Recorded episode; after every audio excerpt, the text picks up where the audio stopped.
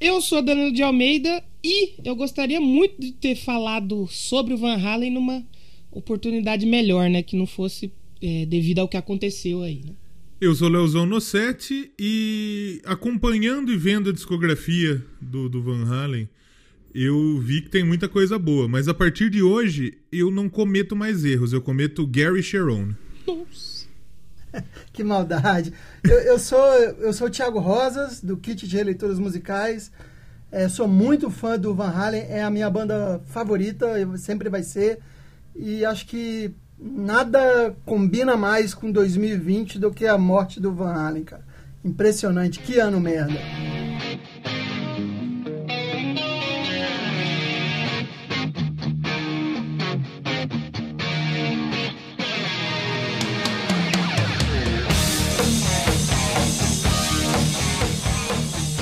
Começando o Doublecast de hoje, hoje vamos falar sobre Van Halen, bicho. E, É. e não é só eu e o Léo que tá falando aqui. Hoje a gente trouxe um convidado pra falar com o proprietário do negócio, né?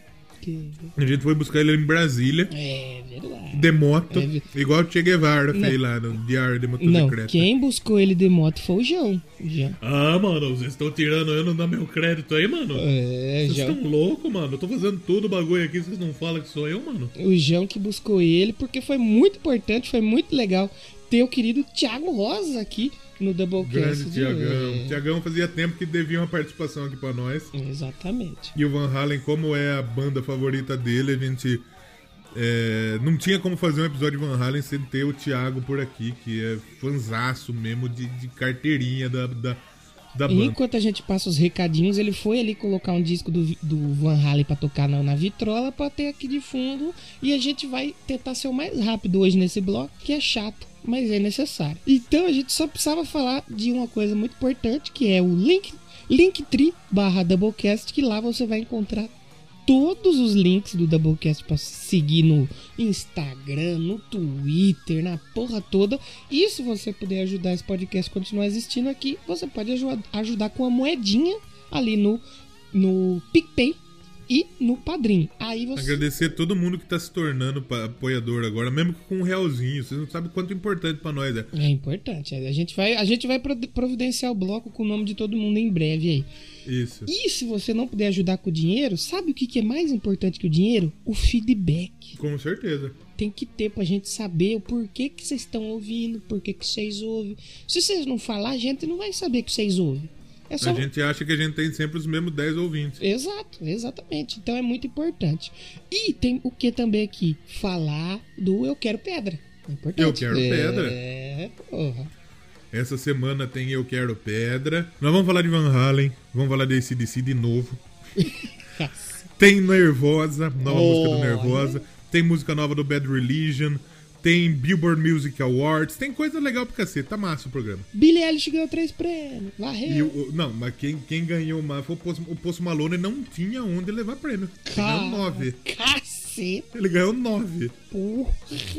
Ele só não ganhou disco do ano porque a Billie Eilish ganhou. É, ainda bem. E no Já ouviu esse redondo com furo no meio? Essa semana tem dois episódios de novo aí. Caralho, você tá brabo pra produção aí, galera. Segunda-feira tem um disquinho de uma banda que eu amo muito, que é o Kiss. Tem que falar, né? Se é o Kiss, tem, vai ter dois discos aí. Tem um na segunda e um na sexta-feira. Você, Você entra- contratou um boliviano pra ajudar na produção aí?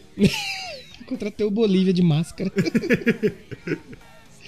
Escutem aí que ficou bem legal os dois episódios. E na Bom próxima caralho. semana vai ter outro convidado. Então você vai lá em jaouviuessedisco.com e você pode ter acesso a todos os episódios, redes sociais e tudo mais aí do episódio. O legal é que na semana passada foi o Yuri. E você foi dar o spoiler, você postou a foto de um monge. Só que a galera ficou repercutindo quem ia ser. Aí a galera falou Xi. Aí o Xi comentou, falou Bruce Lee, o Rita Lee, Negra Lee.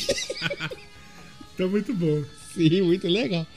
E tem só mais uma coisa antes da gente começar o papo com o Thiago sobre o Van Halen, que a gente ficou devendo responder uma perguntinha da audiência. Porque se a gente não fizesse merda, não ia ser Doublecast, né? Exatamente. Não, é porque chegou depois mesmo. Ah, então quem fez merda foi o Bunny mesmo. Aliás, ficou muito bom o episódio aí. Tem que fazer mais episódios assim. É, do caralho. O Ricardo Bunnyman perguntou pra gente assim: Quantas vezes vocês já ouviram o trocadilho Double Cat? Double Cat. É um dos meus trocadilhos favoritos, o Double Cat, porque eu uso muito o Double Cat e o Double Grass. Double Grass, na verdade. Mas o Double, o double Grass ele é legal de falar, mas não faz sentido. O Double Cat é mais legal. O Yuri gravou até uma vinheta falando Double Cat, por incrível. Mas nunca usou, acho que nós vamos ter que usar hoje então. Provavelmente. Vamos então falar do Van Halen aí junto com o nosso querido Thiago Rosas. E Vamos que vamos. eu tenho certeza que vocês vão gostar do episódio que ficou muito legal, cheio de informação, porque, né, uma hora a gente tinha que acertar aqui, né, gente? Eu vou pra caralho. Maravilha, sobe a vinheta então e a gente já volta pra bater um papo sobre Van Halen com o Thiago Rosas. É Van Halen ou Van Halen? Fica o ponto de interrogação.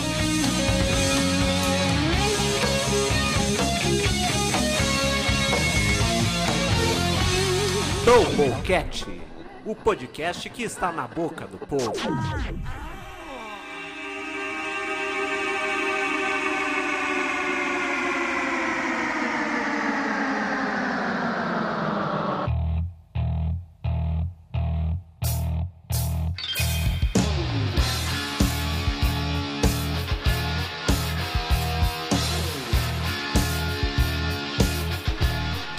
No Doublecast de hoje, a gente vai falar sobre uma das grandes bandas aí, não só do rock, mas da música no geral, né? E nada mais justo que a gente trazer um fã aqui pra falar com mais propriedade, né, Com Léo? certeza, com certeza, porque eh, a gente gosta pra caralho de Van Halen e eu acho que é uma.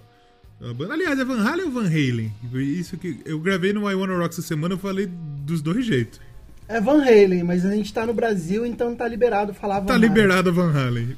Isso. Pode, né? então, é, é, é uma, é uma puta banda que, tipo, gigantesca mesmo. É tipo banda das que mais vendeu disco na história da música. E é como o Danilo disse, é triste a gente é, falar num momento como esse, que, ele, que, que o Ed Van Halen acabou falecendo. Mas é uma forma da gente homenagear e prestar tributo, porque o, o, o que ele fez, o que ele produziu, pela, pra sorte nossa, vai estar aí pra sempre. Então sempre a gente vai poder lembrar de tudo, de tudo que é bom que, que o Van Halen fez, que é a grande maioria das coisas. Quase, eu vou arriscar 90%. Sim, sim. Eu ponho aí 95, cara. Mas beleza, eu sou, eu sou fã, minha, a minha opinião é suspeita, né? Você concorda? A gente entende. Eu, eu tava muito curioso pra perguntar pro Thiago isso. E, e eu não. E, e assim, eu podia ter perguntado antes no Teco, eu ia perguntar na gravação. Você concorda com esse, negócio, esse disco aí, o Van Halen 3 lá do, do Sharon? Você não gosta? Você gosta? Não, não. Assim, ele tá bem abaixo do, das fases do, do Dave e do Sammy, mas, pô, se você pegar. É porque você tem um, um patamar ali, um sarrafo muito alto. Muito alto. Mas né? você pega Sim. aí, você pega esse disco aí e esquece os, os, o resto da discografia do Van, do Van Halen, compara com um disco de uma outra banda de hard rock, é um puta disco, cara. Agora é porque realmente, né, o, o sarrafo tava lá no alto, né? Mas tem boas músicas, sim. Tem, tem algumas músicas que eu acho ruins, por incrível o único disco do Van Halen que tem algumas músicas que eu realmente não gosto. Uhum, pra mim foi isso também que eu senti. Só que eu senti o seguinte quando eu tava ouvindo. Se fosse o Sammy Hagar, se fosse o, Da- o David Roth, ele ia ser um disco muito melhor. Mais uns, uns 50, 60% melhor. Putz, mas ia ser outro disco, né, cara? Ia ser Outro outro disco. disco. com outra interpretação. Eu, por exemplo, a música de trabalho, Without You, eu acho muito boa. É boa. O clipe eu acho legal. É, Fire in the Hole, que também foi a outra música de trabalho, que tem um riffzão de guitarra.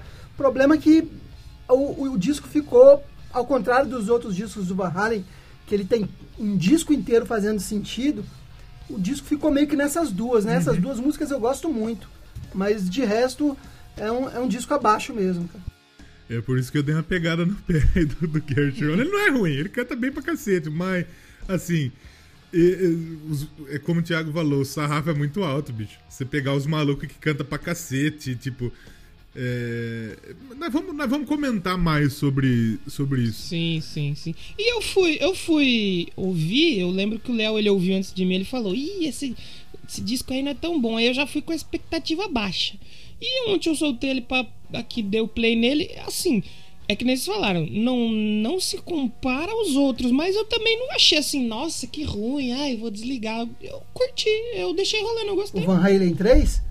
Isso. Cara, então, é melhor que qualquer disco do Extreme. Ah, Não, sim. Sim, Com certeza. Então pode-se dizer que foi o ponto alto da carreira, da carreira do Gary Cherry. Sim, sim. E pra começar, eu também queria saber. Eu vou deixar o Thiago por último, que eu tenho certeza que ele tem uma história muito incrível sobre isso. Mas eu queria perguntar, Léo, você lembra como você conheceu o Van Halen a primeira vez que você ouviu? Cara, na maioria das vezes, na maioria das vezes, é, eu, eu dou a mesma resposta, que eu meio que não lembro. Eu acho que o... Ah, não, eu lembro sim. O Van Halen foi naquela situação da Alternativa 2000. Ah, olha aí. É que nem eu também foi na mesma situação lá que a gente comentou no, na Rock de Sim. discos. Eu tinha um uma coletânea lá de, ro- de rock, né? Clássicos do rock, e veio Jump. Sim. E eu exatamente. achei muito louco. A Jump, Muito tinha louco. Jump e tinha Can't Stop Loving You. Que, tipo, eu não achava, eu não sabia que era a mesma banda, porque, tipo, quando eu comprei o disco, o disco ele veio numa puta caixinha vagabunda que tava só escrito Alternative 2000. Não tinha tracklist. Nossa. Então eu meio que não sabia o que era o que. E eu achava que eram duas coisas totalmente diferentes. E Se você depois pegar gente ouvido, realmente são duas bandas totalmente diferentes, cara. Sim. É, é. É, é. E, e você, Thiago, como que você conheceu e por que, que você se tornou fã da banda? Você lembra a situação? Lembro, lembro sim. Então, cara, eu conheci, na verdade, eu conheci Van Halen com, com Jump, tocando. to- tocava em tudo que é lugar, né? Em anúncios de televisão, tudo. E eu ainda era criança. E aí, não, não- cara, eu gostava, mas gostava como gostava de tudo de rock que tocava, rock nacional e tal. Eu me tornei, eu me tornei fã de Van Halen já na fase do Sammy Hagar. O que que acontece? É, eu gostava, mas eu tava conhecendo música, né? Adolescente. E aí tava com a televisão ligada na MTV e começou a passar um, um clipe é, com os caras tocando numa. Parecia que era até um clipe da MTV, saca? Sim, sim. Com aquela, monta com aquela estética da MTV, montagem, muitas cores. E uns caras com a montagem como se estivesse tocando na lua. E aí é, era Top of the World, do, do álbum Fuck, do Van, do Van Halen. E eu achei do caralho, mas tipo, eu não sabia que não tava reconhecendo a banda. Aí no final, quando aparecia aqueles créditos da MTV, apareceu lá, Van Halen, Top of the World. Eu, caraca, isso é Van Halen? Eu não tinha me tocado. Aí eu fui, me- imediatamente fui ouvir o funk inteiro. Eu tinha a, o privilégio de morar em frente a uma locadora de CD. Puta, que da E aí, O Raiz. bem em frente, cara, da janela eu via. Aí eu, eu tipo, eu era o cliente número um ali, cara. Eu conheci muita coisa ali. Então eu ficava curioso, ia lá, ouvia, gravava na fitinha.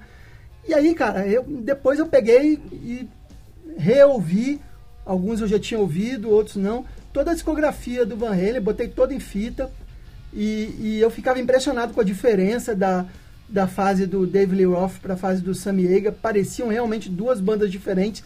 Depois, mais pra frente, com as sutilidades, eu fui percebendo como tem semelhança no instrumental, no jeito de tocar a guitarra do Ed e tal. E foi isso, cara. Chegou ao ponto de, no final dos anos 90, eu, era, eu já era tão fã que eu não sei se vocês, eram dessa época, se vocês acessavam o Mirk. Não cheguei a pegar. Eu também não peguei o cheguei, Mirk. não cheguei. a É, pois é, eu tô, eu não, tô é velho muito, já, cara. não é muito leitinho com pera, muito Nutelinha, né? Prim, prim, primórdios da internet quando era mato. E o meu nick no Mirk era Van Halen, cara. E aí, e aí tinha encontros aqui no início da internet, encontros, encontros em, em Brasília.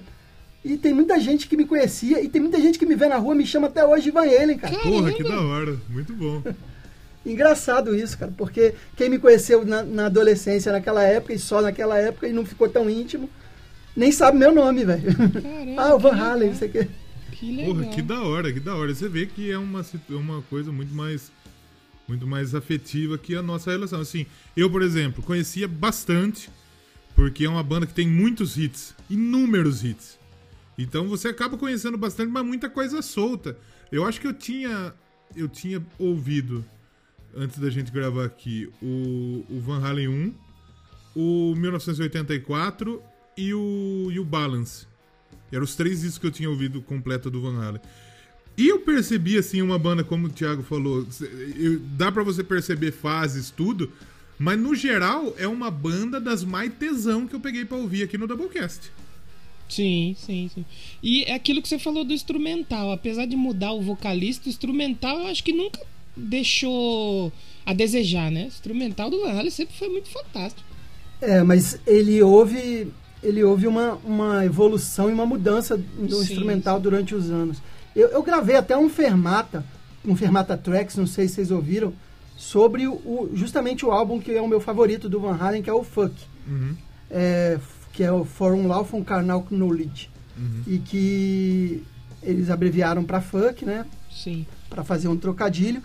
E para mim é o ponto alto do Van Halen na fase Samiaga, que é onde a banda tá mais entrosada. Mas aí você vê uma evolução do som da banda desde o início. Na fase do, do, do Dave, você pega e os primeiros álbuns, eles são muito porradas, muito rock and roll, muito Led Zeppelin. Uma- a, a principal inspiração do Ed é o, é o Jimmy Page, e são Jimmy Page e Robert Plant, e, e é muito aquilo, cara. E aí, com os- aos poucos, você foi no 84, no 1984, você já tem teclado ali. Dizem Sim. até que esse foi um dos motivos da, da, da, da, da desavença, da, da saída do David Lee Roth, que tá, é, o- ele estava achando que a coisa estava ficando meio pop. E na verdade não estava, cara. O, ele- o, o- Ed é tecladista também. Ele, ele queria colocar toda, todo o talento dele em toda a sua plenitude, cara. É, é, não vai deixar o cara sem, sem compor de todas as, todas as formas que ele sabe, né? 84, apesar de ter, por exemplo, a Jump, que é uma música assim, que ao mesmo tempo que ela pega uma- um lado muito pop, e tanto tem um, é um dos riffs mais icônicos da história. Todo mundo acho que já ouviu Jump alguma vez. E tem uma Sim. outra música, não sei se é a, a, a Wait, se é a Girl Gone Bad, que ela tem também um, um, um tecladinho também. Mas no resto é Van Halen, é paulada, é, é pesado, é pegado. Muito Aqueles riffs de, de guitarra, de Hot Sim. for Teacher, a Top Jimmy. Hot for Teacher Sim, sim. eu acho um absurdo. Não, é muito legal. E sabe o que eu tava percebendo? É um da absurdo, Hot- porque o, o Ed. o- a Hot for perdão mais uma vez. É que, é que eu me animei agora. A Hot for Teacher, o que bate duro o Alex Van Halen na bateria. Eu não sei se eu, eu, eu, eu canso só de escutar ele tocando bateria. É, e o, o, o 1984 ele fez tanto sucesso que ele meio que apagou um álbum que eu acho excelente e acho que é injustiçado do Van Halen, que é o anterior, de 82, que é o Diver, que é o Diver É Down. bom demais também. E o Diver Down tem uma música que eu acho é, muito maneira, que é a Little Guitars. E você tem é, a versão que ficou famosa, né? Acho que ficou mais famosa que a, de, que a original, ou tão famosa quanto a original de Pretty, Wo- de Pretty Woman, que é do Roy Orbison. Mas, porra, cara, você pega a versão do, do Roy Orbison e a do Van Halen, não tem nem comparação, cara. A música é uma música morta e uma música viva, cara. O cara tinha esse dom, saca? Então é um, é um álbum que, por, por ser antecessor é, a um dos maiores álbuns de todos os tempos, ele ficou meio apagado, mas é bom fazer uma menção O honrosa. que, que você ia falar, Danilo? Perdão que, que eu cortei você duas vezes, perdão. É que o, o- a, a Hot for Teacher, se você pegar o comecinho dela, parece que é uma moto, né? Sabe quando você liga a moto que ela tá com uma rotação baixa, que fica só fazendo aquele. E aí você vai ouvir, não, é o cara Como que é fazendo o na barulhinho da batera, moto? cara. Essa... E, e ele vai fazendo de um jeito que parece que é um cara ligando uma moto ali e vai acelerando o negócio. E, cara, é, a gente tem que, claro, sempre destacar o, o Ed Van Halen, né? A banda leva o nome dele, mas tem o irmão dele também, o Alex, na bateria, que o cara é sensacional, cara. É, é E, absurdo. inclusive, uma das principais reclamações e, e- e o que o Ed fazia sempre questão de comentar é que o verdadeiro, que ele tinha, ele era, eles se davam muito bem, né, os irmãos.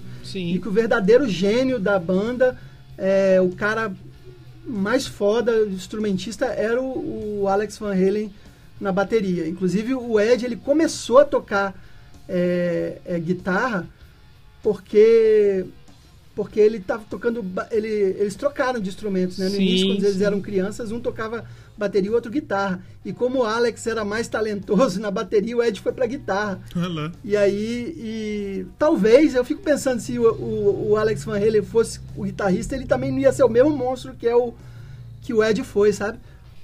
É, era uma família talentosíssima, né? Acho que o, o pai deles era músico já, né? Eles já Sim, vieram sim. do, do- A música já veio do berço já, né? É, eles são holandeses, né? E foram, foram morar no- nos Estados Unidos ainda crianças, o- os dois, o Ed e o Alex, com o pai músico que foi tentar a vida lá. Eu ia comentar do, do- da situação, mais uma, só um detalhinho do, do 1984, porque o Danilo falou que parece uma moto realmente na Hot for Teacher. Só que eu não duvidava nada dos caras pegar e colocar uma moto, porque eles colocaram a porra de um carro no estúdio pra gravar o escape. Sim, cara. no Panamá eles colocaram o carro do Ed Van Halen lá pra gravar o Exatamente, escapamento. o cara fez um, um- um efeito com, com o escapamento do carro, cara. Muito bom. Sim, os caras. Agora os imagina caras os caras trocando- pensaram na frente, né? Os caras trocando uma ideia. Ah, tô pensando numa música aqui. Que tal se a gente colocasse um carro no estúdio? Aí o Ed Van Halen fala: Eu tenho um carro. Aí ele entra com um Lamborghini no estúdio. Imagina que bagulho surreal. Eu fico pensando a, troca de ideia desses malucos. Seria, porra, incrível, né? Agora, o- justiça ao 1984, mas para a maioria dos fãs, e eu, eu fico dividido, sinceramente.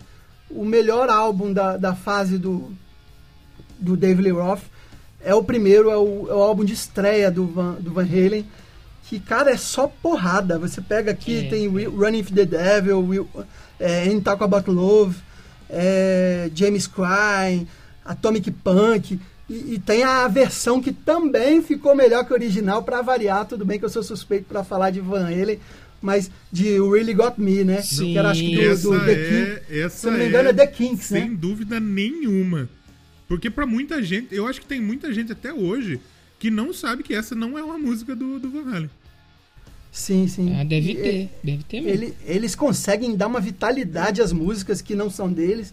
Impressionante, cara. Sim, sim. E é e esse mesmo. lance do, do Ed influenciar tanto cara dentro da guitarra, quando eu ouvi essa Atomic Punk do primeiro disco, eu falei: Ah, senhor Tom Morello, já sei da a, a fonte que o senhor bebeu já.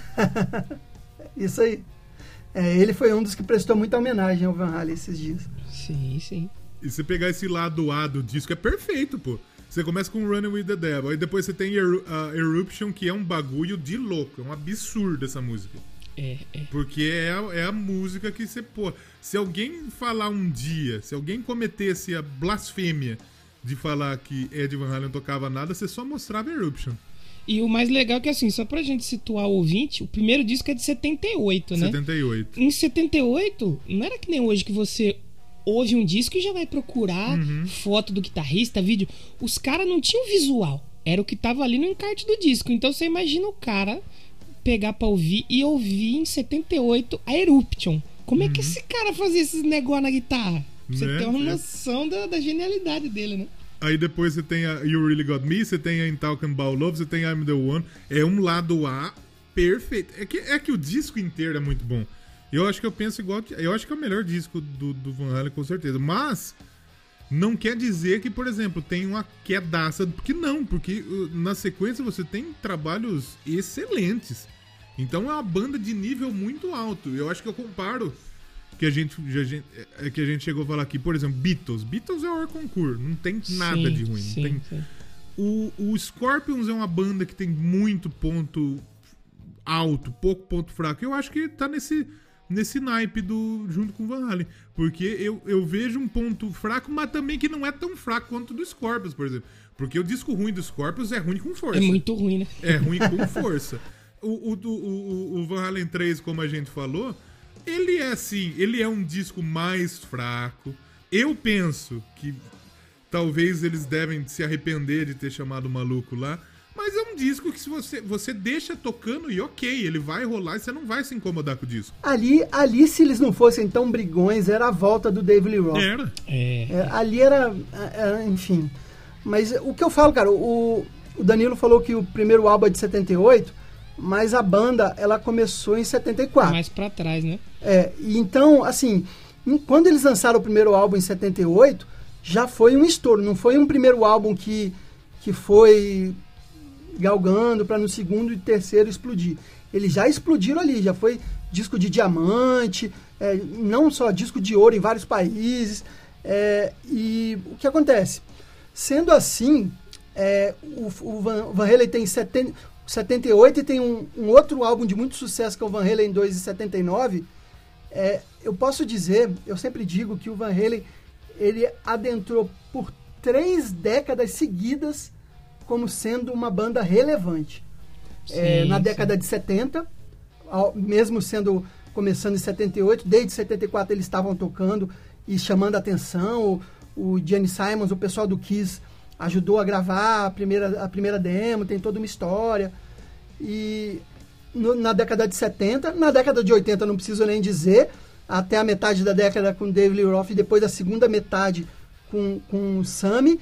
E a década de 90, cara, também teve discos, to, todos os discos, todos os discos com Sammy Hagar foram discos, não foram discos de ouro. Muito bom, né? Uhum, Todos, sim. todos foram chegaram ao número um da Billboard. Coisa que não aconteceu com, com, com os discos do, do David Lee Roth.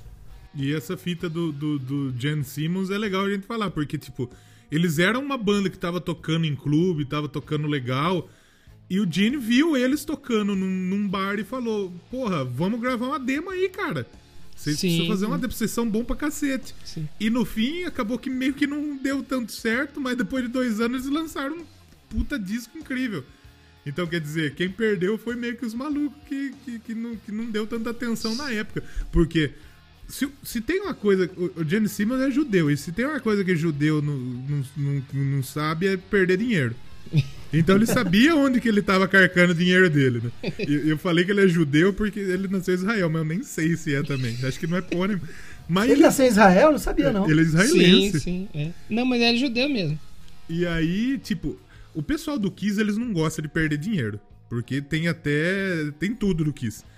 E, tipo, você ter um cara do, do tamanho do, do Gene Simmons, de uma banda do tamanho do Kiss, investindo em você nesse, num, num começo de carreira, eu já acho que é um bagulho, tipo, não tem como dar errado, porque é, é- é visão, é muita visão. Não é tipo nós olhando uma banda e falando, não, puta, eles são bons pra cacete. É a porra do Gene Simmons. Sim, e ele soltou, ele soltou uma nota muito legal que ele falou assim: "Ah, todo mundo só relembra do Ed pra falar que ele tocava muito bem, que ele era um músico e tal".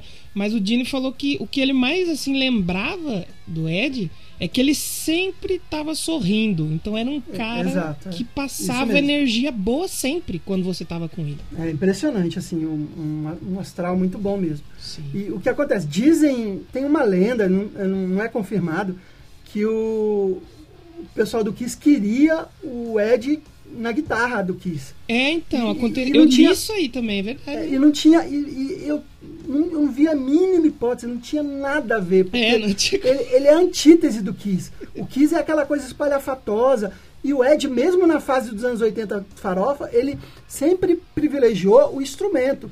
Ele nunca foi. a- a- acho que a parte mais é, glam, a parte mais poser, sempre ficou a, a cargo do Dave Lee Roth, né? Sim. O Ed sempre foi aquele cara que, que ele tava ali pra. O, o foco principal foi a sempre foi a música, nunca foi o visual. E, e- e o que, que ele ia fazer no Kiss, então, cara? Então, onde eu li foi que, é, pelo menos o que eu li foi que, tipo assim, quando tava o auge da briga dele com o David Lee Roth, ele chegou a entrar em contato com o Dini se ele podia tocar no Kiss. Eu falei, porra, não, como assim? Caralho. É, isso eu já acho, eu acho mais difícil. Eu acho que a, a conversa não deve ter sido bem essa, mas, É, é. mas o. Até porque o nome da banda era Van Halen e o, se o, Sim, o Van Halen não tinha sim. como sair da banda, né? É, É, pois é. mas sei lá, teria sido interessante. Gostaria de ver pelo menos uma participaçãozinha. E, o, e uma, uma coisa que eu tô vendo, o, o, o Van Halen era pra chamar Genesis, né? É, eles tinham outros nomes, né? Antes Ah, tinha uma lista de um monte de nome ruim, cara. De- não, não que Gê- Gênesis não seria um nome ruim, mas Mas meio que já tinha tinha uns caras que. que? É, que já fazia o Gênesis. é, pois é. E daí, tipo, ia ser Mamute depois. Puta, É Mamute isso. é ruim. É, Ma Mammoth, né? É, Mammoth era. Chegou, chegou, a- acho que chegaram a tocar alguns, alguns poucos shows com esse nome, se eu não me engano. E Van Halen é muito mais forte, né? Muito mais É, legal. teve nessa época que teve. Teve um baixista também, que foi o baixista que morreu um pouco antes agora do Ed, né? Como que era o nome dele? Era o. Mark Stone. Isso, Mark Stone. Mark Stone. Aí depois que veio o Michael Anthony, né? Na sequência. É, é. O, o, agora, o Michael Anthony, assim, eu sei que a homenagem é ao, ao Ed, mas a gente está falando da banda toda, né? O Michael Sim, Anthony, sim. eu acho uma figura muito injustiçada no, no Van Halen. Porque, assim, de longe, ele é tecnicamente o, o músico mais fraco da formação. Porque todos os vocalistas cantavam muito, o Batera é um monstro e o Ed nem se fala. Só que, assim, é justamente por isso, ele não era um mau baixista, ele só era um baixista básico. É justamente isso que dava o equilíbrio à banda. Se você botasse ali, junto com toda essa galera, um cara tipo, sei lá, diz um, bati- um baixista foda aí, sei lá, o, o- Aquele Jack Pastorius. sei lá, o- um- eu acho um baixista muito foda o Trujillo, né? Trujillo. É. Steve Harris.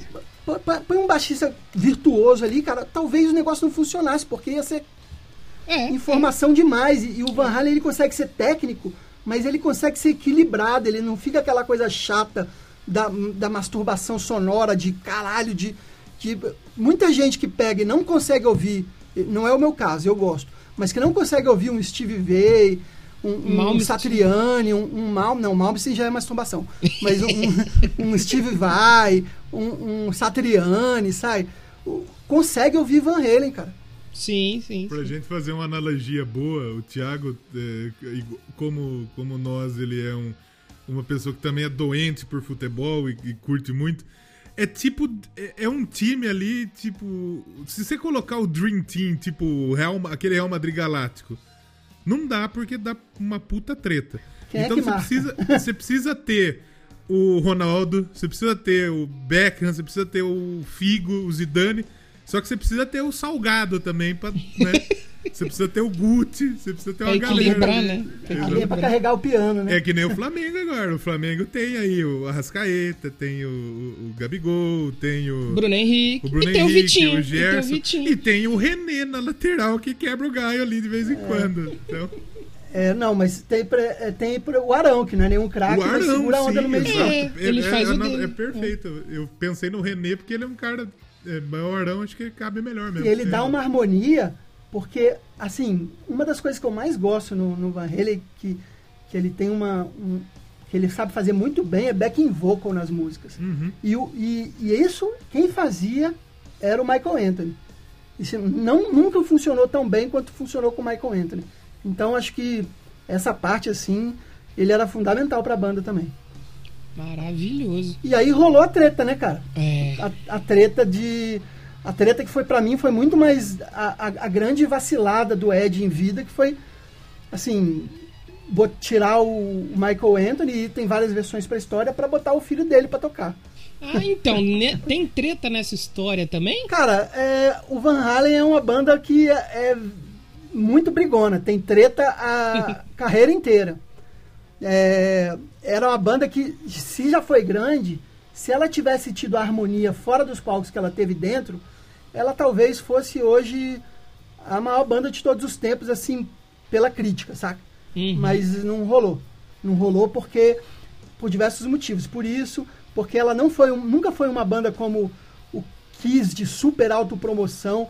Os integrantes do todos os integrantes sempre tiveram uma vida muito tipo, não você não via toda hora o Ed dando entrevista. Tem entrevista, mas era uma coisa equilibrada. Era mais restrito.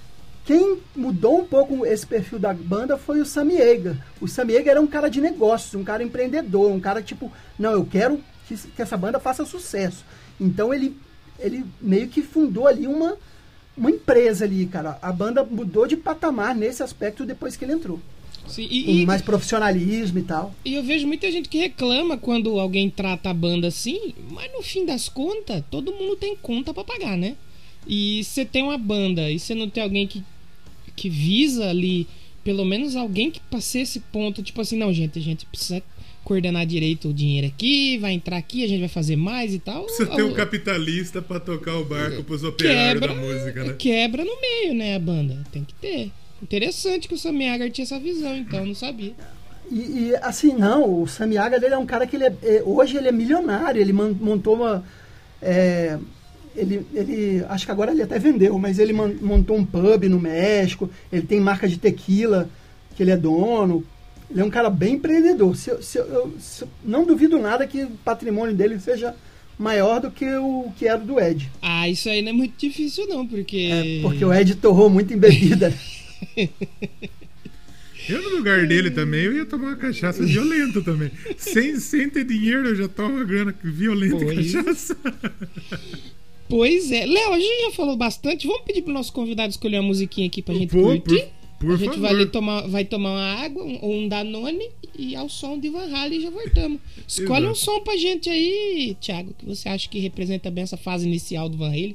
Pode pôr, é, enfim, em- dessa primeira fase do David Lee Roth, pode pôr Little Guitars, que é uma, como eu disse, de um álbum que é muito injustiçado do Van Halen, Que é o- do, Diver, do Diver Down. E, e- e sabe o que eu acho o, o Diver Down? Eu vi ele antes do, do coisa que eu vi na ordem. Ele é um disco que, que ele beira até um pouquinho de experimental, né? Porque tem uns bagulho meio diferente, não tem? Esses bagulho meio diferente pode pôr tudo na conta do David Lee Roth, cara. Uhum. Essa- essas coisas meio blues, essas coisas meio palhaçada. Então, aí eu fiquei com uma dúvida aí nesse ponto. Que eu vi que tava bem diferente. Eu, eu pensei, é um álbum de covers? Não, né? É de inéditas. Não, não, então, não, não, eu não. falei, nossa, mas tá não, diferente. não, tem covers e inéditas. Ele tem, du tem a Where Have All the Good Times Gone, que é do The Kinks, que eles já Uhum. viram que a You Really Got Me deu certo. Vamos surrupiamar a música desses malucos aí. E a Pretty Woman. A Dance in the Street eu acho que é do Marvin Gaye também. É, também, é. É, aí eu falei, nossa, mas tá diferente aqui, o que tá acontecendo? Ah, tá, bem experimental. Vamos ouvir então a Little Guitars, né? E a gente já volta pra falar mais sobre Van Halen aqui no Doublecast.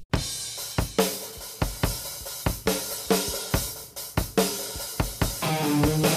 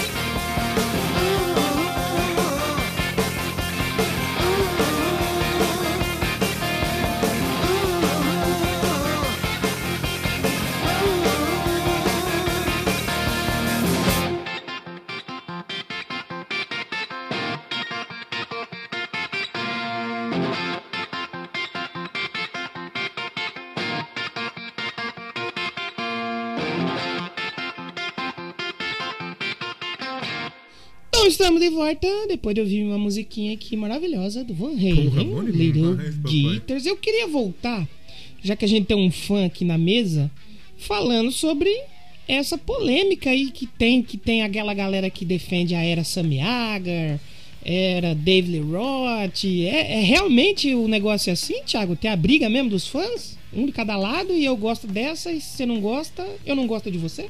Dos fãs chatos, né, cara? É. Porra, porque chã, quando, fã quando dá pra ser chata, é, tem, até a galera chama de a fase do Sammy Hagar de Van Hagar. É, Van Van Halen. é isso, isso. E assim, teve uma banda, uma banda tipo meio estilo Weezer, é, chamada Nerf Herder, não sei se vocês conhecem. E eles fizeram uma música chamada Van Halen, zoando a entrada do Sammy Hagar e a saída do reclamando da saída do David Lee Roth. O tema da música, o tema da música é e o clipe é só isso. Eles Caralho. falando, a letra da música é só isso. Pô, eu adorava Van Halen, 1984, Jump, não sei o quê. Aí veio Hagar, acabou com a banda. E é a letra da música, cara. É uma dessas bandas da, bandas californianas, assim, tipo, tipo Blink, assim. Depois vocês veem o clipe aí. E o, pelo que eu tava vendo, esses fãs mais chatos, eles têm até nome, né? Que diz que os defensores aí do Hagar são os Redheads. E dos defensores do David Lee Roth é o Hot Army. Puta Cara, na coisa. moral, na moral que os caras tretam. Fã né? Porque assim, o que eu acho é o seguinte, eu penso o seguinte. Os caras têm que comemorar que tem umas puta fase consistente da banda. Tem Sim, dois puta sim. vocalistas aí que dá umas. Porra, é legal demais. Não tem pra que tretar, cacete. É, é. Mas eu acho que em algum momento os dois vocalistas alimentaram isso. É, tem toda essa história que um ficava, que o David Lee Roth, quando ele saiu, ele ficava mandando é, recadinho, indiretinho, assim, em música, né? E o Van Halen respondia, É. né? Não, o Van Halen não. O Sammy Hagar também é muito. Tem uma coisa muito ressentida. Eu fico pensando no negócio. Imagine se eles fazem uma tour do, do, do Van Halen. Igual tá rolando, tipo, Halloween. Com, tipo, com o Andy Deres e com o, o Kai Hansen e o Michael... Imagine se eles fazem um, um Semi-Agar Cara, e um... eu adoro o Halloween eu achei lindo isso. Cara. Sim. Eu achei Os caras iam ganhar muito dinheiro, mas muito dinheiro, bicho. É que, tipo, eu acho que tem. O, o, o Agar e o, e o, e o eles não se gostam mesmo, tipo, a ponto de rasgar dinheiro. Não, acho que hoje em dia menos. Eles fizeram uma, uma aparição no M, todos juntos. É, num, hoje, em- eu acho que se a, se a banda continuasse, que a banda tava parada porque o, o Ed já tava com problema de saúde, né? Realmente não Mas dava, acho que né? se, se, se, se eles tivessem mais tempo aí, é, acho que ia rolar sim, cara. Ia ser massa. Tem um clipe do Sammy Hagar já na carreira solo, depois do Van Halen. Ele fez alfinetando o, o Ed e o. E o. O, Ed e o David Lee Roth. Chama Little White Lies. Falando assim. é, das mentiras que eles contaram. Aí botar. Uma coisa até meio de mau gosto, assim, tipo, botando um, um macaco numa cadeira de detecção de, de mentira, sabe? Uma coisa meio, tipo, ressentida. Esse lado do Sammy eu nunca gostei muito, sabe? Mas no fim, tipo, um pouco. Parece que antes eles ajeitaram as coisas, tipo, no meio que não. É, depois que Sim, envelhece, o pessoal parece que meio que fica com preguiça de brigar e todo mundo sempre faz as pazes, né? Até porque Ou- o então fez aniversário dinheiro, esses né? tempos aí. Eu fiquei impressionado que ele tem 74, bicho. É, é, pois é. Caramba! É, ele era mais velho que a, que a galera, então, tipo, tem, tem isso também. E aí o que acontece? O, o, essa- essas tretas todas, elas drenaram muito do que o Van Halen podia dar pra, pro, pro mundo, cara. Não, eu acho assim, os caras brigar uma puta de uma burrice, porque você tem duas fases que são duas fases espetaculares, né, bicho? Se fosse uma fase boa e uma ruim, sei lá, mas são dois caras que só adicionaram pra banda, né? Não, sei lá, não tem por que brigar, não, bicho. Agora, uma coisa engraçada é que os dois vocalistas, eles são muito, muito é, antagônicos um ao outro, sabe? É, em estilo, em modo de pensar. É, eu gosto mais do vocal do Sammy Hagar, mas eu gosto mais da pessoa Dave Lee Roth. É, é. Então eu fico dividido entre os dois. É, não, não tenho fase preferida. É, por- vou dar um exemplo. o, o Ed Van Halen, ele sempre foi meio que apolítico.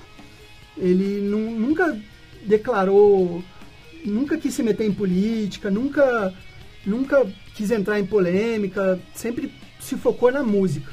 Sim. Só que os dois vocalistas, não, os dois vocalistas eles têm opinião clara e recentemente deram, inclusive, né, agora nesse tempo de polarização, o Sammy Hagar ele deu um voto de confiança ao Trump, lamentável, e o, o David Lee Roth é totalmente contra o Trump. Então, até nisso eles são bem antagonistas um ao outro. Se eles fossem torcer pra alguém, ser tipo Flamengo e Vasco, Palmeiras e É. Corinthians. Cara. Pois é, cara. E o, o David Lee. Roth, ele era o cara mais performático. O Sammy Hagar já não era tanto, né? Mais puxando pra esse lado da performance, né? Ah, cara, ele tinha uma presença de palco muito boa, mas ele era menos, assim, espalhafatoso, né? Ah, tá, tá, tá. É que a voz dele era muito incrível mesmo, né, cara? Era não, ainda é, né? Ainda bem que ele. É, ele, ele vinha de uma banda é, já de algum sucesso, é o Montrose Montrose. antes, né? É, cana- canadense. Ele, ele, ele é canadense, né, o Sammy Hagar? É, é. É, então eu acho assim, se for pra brigar, briga entre os dois e o Gary Chirone. Não brigar um com. Mas daí, coitado do Gerone também, né? Aí fica, aí fica puxado pra ele brigar nesse meio também, né? Deixa eu falar uma parada. O Gary Cherone dos três deve ser o mais gente boa, cara. É, Às vezes, é, é- é tipo aquele jogador ruim. É tipo, sei lá, o. o- o- Sabe quem o que é? Sabe quem Santos. que é, O, Léo? Par- o Pará, ele deve ser gente boa pra cacete, mas é ruim que dói. Sabe quem que dá pra comparar ele? Com o Blaze. Talvez não for o, O melhor, mas ele era uma gente boa de todos E ali. talvez o Blaze. É isso mesmo. Porque assim, o Blaze também não é ruim. Não, não é ruim. Eu- Mas meio que. Pro Iron Maiden não serve. muito alto, é né? exatamente o Van Halen. é a Porque você tinha o Paul Diano, que ele era zica pra cacete, e tipo, ele trazia uma outra, uma sonoridade mais punk, talvez mais suja pro meio. Aí entrou o Bruce que ele ergueu mais no sarrafo. É, pois O, pri- o primeiro show que eu fui do Iron, dos dois que eu fui, o primeiro foi com o Blaze, cara. É, aí é complica. E eu falo da, da pessoa boa complica. deles, porque dos três vocalistas do Iron Maiden eu já conheci dois. Ah, e lá. até agora o mais legal foi o Blaze. Eu espero que se um dia eu conhecer o Bruce, ele não seja cuzão. Mas eu acho. O, o Bruce é muito nice guy pra ser, quiz, É, pra ser cuzão, também saca? acho, também acho. Eu Cara, não sei. eu, eu quase conheci o Bruce Dixon. Foi, porra, eu fiquei muito puto, cara. É, Eu era gerente de um cinema lá, de um cinema grande no Rio, que tinha muito evento. E aí ia ter a estreia do. Do Flight 66. Flight 6666 lá, que o Bruce Dixon foi. E aí o gerente geral dos cinemas sabia que eu era fã de rock e me trocou na escala, me botou outro cinema, em outro cinema bem no dia. Que coisa absurda. Caraca, Caralho, que filha da puta! Eu que ia, eu que ia receber o, o Bruce Dixon. caraca, mano. Filho da puta, né, cara? Caralho, que maluco cuzão, bicho. Tem gente ruim demais nesse mundo, cara. Tem, mano. Caramba, Nossa, mano. Mas se for. Aí, assim, eu não sou muito a favor da agressão. mas nesse caso, eu seria. Concordo. Nesse caso, eu agredi um pouco, porque é ô louco, desse bicho. caso Cara, seria. é porque eu, eu gosto de pra caralho de Iron Maiden, mas eu não sou fã. Se ele fizer, tivesse feito isso com o Van Halen, talvez. Aí. Aí seria agressão. Aí rolava uma agressão. Seria né? agressão. A gente tava falando do da Eruption, da, do primeiro disco. Tem uma outra que eu queria só fazer uma só fazer um PS do Van Halen 2, porque ele fazer toda aquela mágica que ele fazia na guitarra já era incrível. No Van Halen 2 tem a Spanish Fly, né, que ele faz no violão, bicho. Aquelas notas todas dedilhadas, cara. É outra incrível. Quando eu ouvi isso, eu absurdo. falei, caraca, irmão, brabo, hein? Ó, se o cara, o, o músico que tocar aquilo lá, você pode tirar o chapéu que o cara é bom. Esses dias saiu um vídeo, acho que foi do Paul Gilbert, que ele. que o. O Mike Portnoy pediu pra ele fazer. E ele tá fazendo ali, ele fazendo. Cara, tem que estar em outro nível mesmo pra fazer o que, o que o Van Halen fazia, né? Que o Ed Van Halen O fazia. Paul Gilbert também, ele é um puta guitarrista de uma puta bandinha, mais ou menos, né? Você sabe, você sabe que quando eu quando tava toda rolou uma especulação muito grande quem ia ser o novo vocalista do Van Halen com a saída do Sammy Hagar, né? Você sabe que a minha torcida era muito pro Eric Martin do Mr. Big, cara. Eu acho que encaixava uma- o vocal é, ali. Tem uma eu voz acho que ia ficar eu acho que ia ficar muito legal, cara. E, cê- e assim, e- e você observando, por exemplo, o Ed tocando os vídeos, não parece que, que é um bagulho muito suave que ele tá fazendo? Sim. É, para- parece fácil, né, cara? Isso. Né? Ah. Parece muito fácil. E eu coloquei um vídeo, inclusive, aqui. O, o, o, o seu Alex Van Halen precisava comer um bagulho que tava magro, mas tava magro. É. Mas enfim, é um bagulho absurdo, porque ele tá lá como se ele estivesse tocando o Camis War, suave, curtindo demais. Fumando um E, cigarrinho. e- e Eu, impressionante. eu não sou músico, então eu, de repente, eu nem posso falar com tanta propriedade. Aqui também ninguém é, o Danilo, só o Danilo que é baterista, mas baterista nem é músico. É, e, e um dos motivos da, da minha frustração com música é até o Van, Halen, cara, porque eu vi um cara tocando tão bem, eu falei, caraca, é, o máximo que eu consigo é punk rock, que, é um outro estilo que eu gosto muito. É, e, porra, cara, ver aquilo às vezes desanimava, quando você não tem o talento natural, né?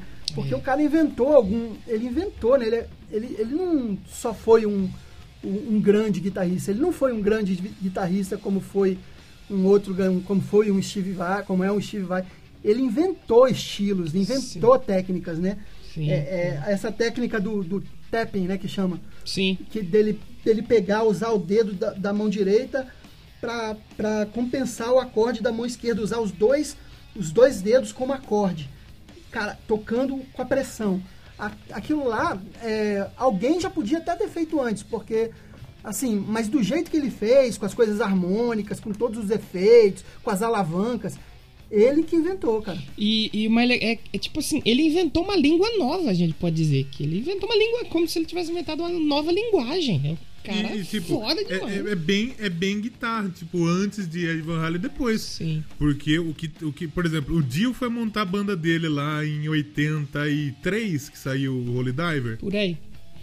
E ele falou que assim, que ele curtia o Ed Van Halen, só que tipo, ele tinha que pegar um guitarrista na Inglaterra, porque nos Estados Unidos todo mundo queria ser o Ed. Queria ser ele. Porque ele influenciou muito. Sim. E daí ele achou o Vivian Campbell lá, que também é incrível, que hoje ele toca numa das bandas que eu mais curto, que é o Def Leppard. Mas é, é, você vê o poder de influência. E assim, o maluco é tão bom que assim, lá em 80 e tanto lá, meio que ligou, ligou um menino pra ele e falou: Ô, Edzinho, vamos fazer uma participação no meu disco? É só Michael Jackson. Só isso. É, o né? cara tinha grana pra pagar o melhor, ele foi lá e pagou o melhor, né? Pegou o melhor, E exatamente. tipo, na época que saiu o 1984, o 1984 não foi em primeiro lugar na Billboard.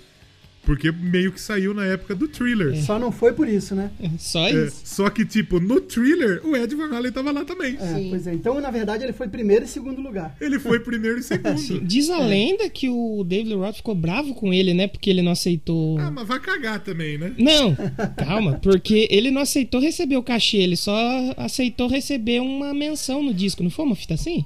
Ah, mas vai cagar também. Mas aí, Ed isso é Van que tá, Halen? cara. Dinheiro, pô. Não, mas aí é que tá a diferença do Van Halen, uma coisa que eu admiro no Van Halen. O Van Halen, ele nunca foi... Ele, porra, fez, Não fez fez grana, pelo tudo, dinheiro, né? Mas Pelo no, tesão, no né? final das contas, pra ele, nunca foi por dinheiro. Era música, né? Tan- Tanto, tanto que ele tomou decisões da carreira que não foram as melhores financeiramente pra banda. Mas nunca foi por dinheiro, foi por amor à música sempre. É, Não, sim, isso, isso, é um, isso é um bagulho que eu acho que é louvável, porque tem muita gente hoje que tá aí que não tem esse tesão de, tipo, de estar na Não, música. e, e tipo assim, você vai gravar uma música pro Michael Jackson, que já era, né? Já tava ali. Qualquer um ia pensar, não, pô, claro que eu vou cobrar meu, meu cachezinho ali, porque eu vou ganhar dinheiro pro resto da minha vida. O cara pra falar, não, não, não precisa me pagar, não. O cara tem que ter. O cara tem que ser o cara mesmo. Falar, não, mano, não é pela grana. Não tô aqui pela. É, é louvável pra caramba. O, o, o Mark, também, se a gente parar pra pensar, o bagulho de você tá no thriller, na Beat It, que é uma das faixas mais icônicas, um dos riffs mais icônicos, já não é um, um marketing tão positivo que talvez Sim, o dinheiro que ele fosse ganhar talvez nem fosse tanto assim perto do marketing que, que foi e tá no, num dos maiores discos, um disco mais lembrado de todos os tempos. Sim, sim, sim, mas também o Ed, o Ed também não era um cara que era mega vaidoso por marketing, por incrível que pareça. O- a fixação dele era a música, a, a parte técnica.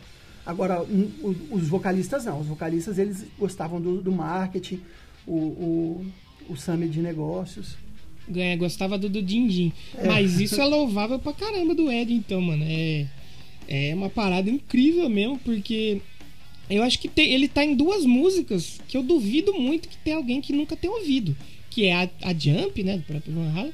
E a Beat, mano. Todo mundo já ouviu essas músicas em um momento na vida. E dois riffs dele, porque o bagulho do sintetizador também é dele, né? Sim, sim. É, E outra coisa, ele, além da, da invenção desse- dessa técnica do tapping, ele inventava, ele, eu considero que o Van, o Van Halen, o Ed Van Halen não era só um, um músico, ele, ele considera ele também um inventor.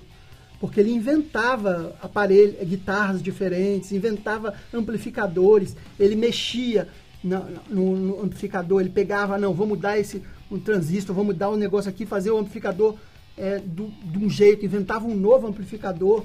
E tem a história das guitarras, né? Que ele pegou a fundiu uma, uma Les Paul com uma Stratocaster, ele fundou, inventou uma nova guitarra, pegando Isso, isso é um bagulho absurdo, né? pegando o melhor de cada uma. Então, ele é um cara que, tipo assim, como se fosse um piloto, um piloto de Fórmula 1 que também era mecânico, que sabia mexer em tudo no carro. Como se fosse Tipo os dois ao mesmo tempo. Piquet.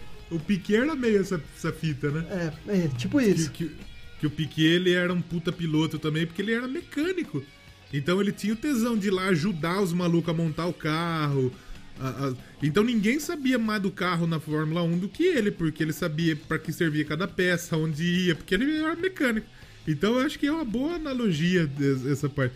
Você pegar duas guitarras e você tirar o melhor das duas pra você fazer uma você, é um bagulho de louco. É, aquela guitarra dele que é toda com as linhas cruzadas e tal, aquilo é a assinatura dele, né? Que é uma parada que ele fez, né? É a Frank Strat, né? É, é, é aquilo, ele pegou o, a alavanca de uma, o captador de outra, aí pegou. Cada, foi pegando cada peça que, que agradava mais na, na sonoridade. Porra, porra, muito.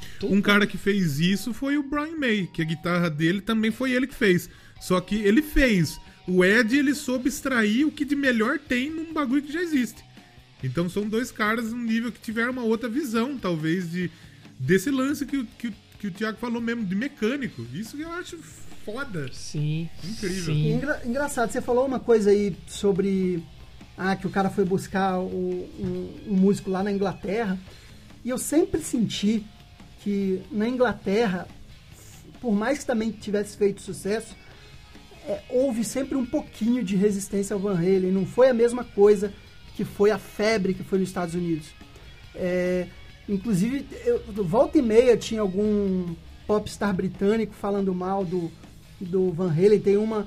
O que ficou mais famoso foi o Morrissey, que falava muito mal do Van Halen. Caraca. E, e aí é, se explica mais ainda como o Morrissey é cuzão. é, o- todo, mundo, todo mundo sabe que o Morrissey é um, é um neofascista e tal. Então, assim, fica, fica muito fácil entender algumas coisas. É, mas, assim, o, o- o, o grande, a grande, o grande sucesso do, estado, do Van Halen foi nos Estados Unidos. No, acho que na, na Ásia eles chegaram a fazer um sucesso bom também, né? Ah, sim, ah, mas. É, não, não, não, eu tô falando. É, na Ásia. Na Ásia, os caras são. São, são pô, hard rock, heavy metal, os caras são malucos, né? É porque na lá. Austrália, é, eu acho que deve ter tocado pra caralho, mas tipo, Estados Unidos é um absurdo, É. né? Não, México eles também fizeram muito sucesso. Agora, no, no Brasil também, mas no Brasil tem uma frustração muito grande, porque eles só vieram uma vez E nos anos E- 80 ainda, né? em 1983, fizeram três shows. Não foi um bagulho que eles tocaram na portuguesa? Em São Paulo, acho que foi na portuguesa, não tenho certeza. Eu sei que eles tocaram em Porto Alegre, em São Paulo e no Rio tocaram no Maracanãzinho. E parece que na, na noite depois que tocaram do- no Maracanãzinho, tem uma história que a galera foi, foi pras drogas aí, com algumas pessoas conhecidas Caraca. alguns globais e tal.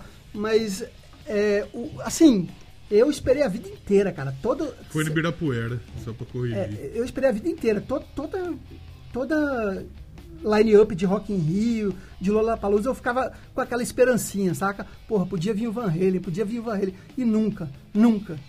E eu Se o. Roberto Medina também podia parar um pouco de trazer Metallica, Iron Maiden. Me- as mesmas bandas, né, cara? Todo, todo, todo ano. E, porra, é um absurdo o Van Halen nunca ter tocado no Rock in Rio. O Kiss nunca tocou É, no Rock in Rio. É, um absurdo, bicho. É, é. O, The- o The Who veio só agora. O, o, o, o, o Motley Crue veio só agora. É, É, já- já- Def Leppard também veio só agora. Viria nos anos 80 e não veio. Já o Iron Maiden e o Metallica e o Guns... É todo ano. É. Todo ano. Porque sabe que vende, né? Quem financia isso é o, o roqueiro que paga pra ver o mesmo show sempre. Fico... É, até no, até no, no Lula Palusa os caras trazem o mesmo maluco, pô. É, até no bagulho é. que é os índios, os caras trazem o Guns N' Roses, o Metallica, toda vez. Eu tava tão chateado, eu, tô- eu fiquei tão chateado do, do nunca ter visto um show do Van Halen, que eu já tava é, me contentando em ver um show do Sammy Yaga, que vinha ano passado. E aí, acho que era no início desse ano que ele vinha. Sim, aí sim. cancelou. sim, sim. É que nem eu comentei, por exemplo, eu, não- eu sou. A minha banda favorita é o Queen. E eu não, não tive, não vou ter oportunidade de ver o Queen da maneira que é o Queen, por conta que, né, vocês sabem disso, que o, o Freddie Mercury morreu foi uma cota. Só que, por exemplo, tá, tá especulado deles colar no Brasil com o Adam Lambert. E é um bagulho que eu não posso perder de ver. Tipo, o Brian May, o Roger. Apesar de não ter o Queen todo, como por exemplo o Fred, como o John Deacon, mas é um bagulho que não dá pra perder, porque não vai. os- o, o- o Brian May mesmo esses dias quase morreu por causa que deu um bagulho na bunda dele e depois infartou. É. Foi isso, aquele. O que, que ele fez na bunda? Ele foi fazer jardinagens, tirou o Ele músculo. foi fazer jardinagem, fez, estirou a nádega e depois infartou por causa do bagulho. E, e eu vou te falar uma coisa, cara. É, eu não descarto, eu, eu, eu não, não que eu concorde, eu não concordo. Mas eu não descarto que futuramente, é, por algum motivo, seja por saudade de tocar, seja por din- dinheiro, seja, seja lá porque, pelo que for, por apelos, o, a banda não volte sem o Ed com outro um puta guitarrista aí. Porque, porque bem ou mal, porque bem ou mal, você vai ter dois Van Halens na banda, né? É, é isso que eu ia perguntar e eu ia deixar pro.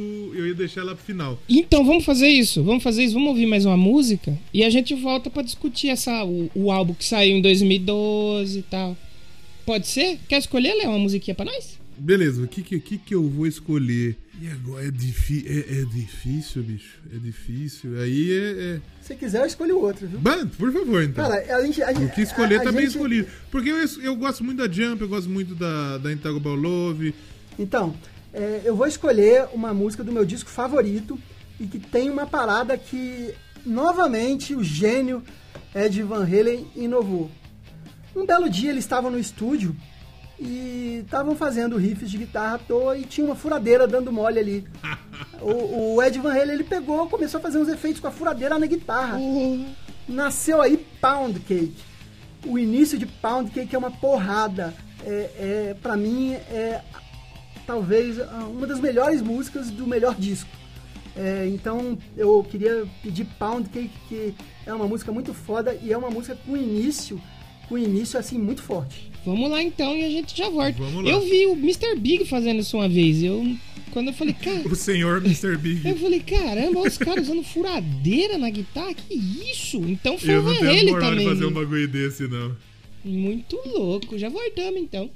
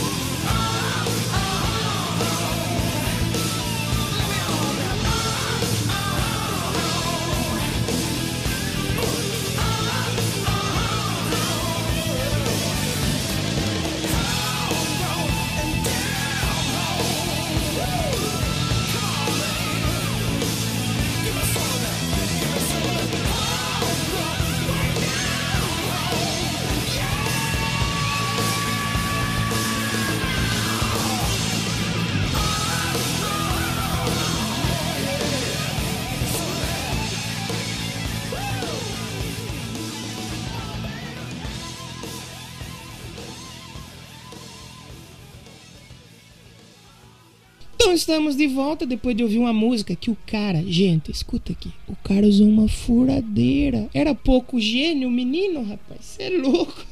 E eu acho essa capa desse disco muito louca. É um bagulho de couro, né? Sim. E ela é uma capa simples, mas é uma capa muito louca. Sim, sim, sim. E é legal que ah, é um disco que saiu no ano que eu nasci aí, ó. O o- você tem ali as iniciais funk, né, Pra dar uma daquela cutucada nos inimigos, mas tem todo um significado e tal por, por trás do- das iniciais. Pô, muito louco, muito louco mesmo. O que eu ia falar que a gente acho que não, não comentou por aqui, que é o Só, seguinte. só completar uma coisa do funk. Por favor, por favor. É, o, ele ganhou, ele, ele ganhou, é, não sei se, acho que foi o M, no mesmo ano ele desbancou, tipo, é, Use Your Illusion e o, acho que se não me engano, o Black do Metallica ganhou o prêmio de melhor álbum do ano. Porra, Pouca coisa, né? pouca coisa, pouca, só isso, né? Só isso. Número 1 um na Billboard 200, é um porra, um puta do de um disco. É o Grammy, eles ganharam o Grammy de melhor hard É. rock É, Grammy, é, performance. Grammy, é, Grammy. M- M é pra, pra série. E né, a gente tem uma frase aqui que a gente fala que a dona All Music, ela não entende nada de música. Sabe não, por A quê? Music não entende nada. A Music deu duas estrelas e meia. Você é louco. Tá Não, maluco. Porque assim, eu sempre, eu sempre olho. Eu, eu sei que isso é errado, mas eu sempre olho antes de ouvir o disco. E eu, quando fui ouvir esse disco, eu pensei, tipo, nossa, será que vai ser ruim? A hora que eu acabei o disco, eu falei, é o Music, vai se fuder. tá errado. Você tá louco, o bagulho é muito bom. O Danilo estava me perguntando sobre Right Now, é, se, se- se ele tinha impressão que era tema de algum filme. Aí eu explico, na verdade não. Right Now, ele, é- ela é uma música que fez muito sucesso, talvez tenha sido a que fez mais sucesso nesse disco. É uma baladinha é, com teclado simples, muito bonito. E é uma balada que eu diria que não é uma balada romântica, é uma balada motivacional Sim, e, refle- e reflexiva.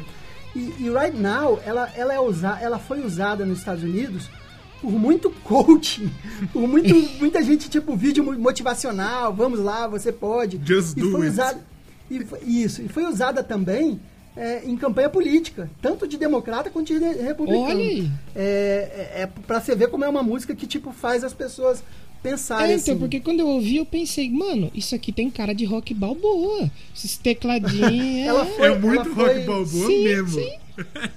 Aquela. Puta, é muito rock balboa mesmo, pra caralho. Teve uma mega campanha publicitária da Pepsi com essa música. Ui, caraca, mano. Todo mundo. É, teve vários políticos mesmo lá que já usou, né? O John McCain, Sarah Palin. Caraca. É, um monte de gente. Pô.